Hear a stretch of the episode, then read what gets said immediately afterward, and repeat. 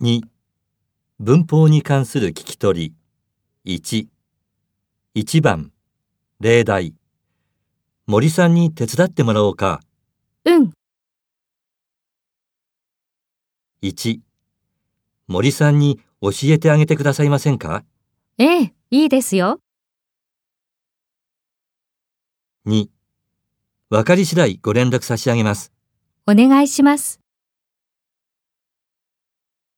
3お電話くだされば迎えに行きますはい、 4森さんにお伝えいただきたいんですがはい、 5預かっていただけると助かるんですが承知しました。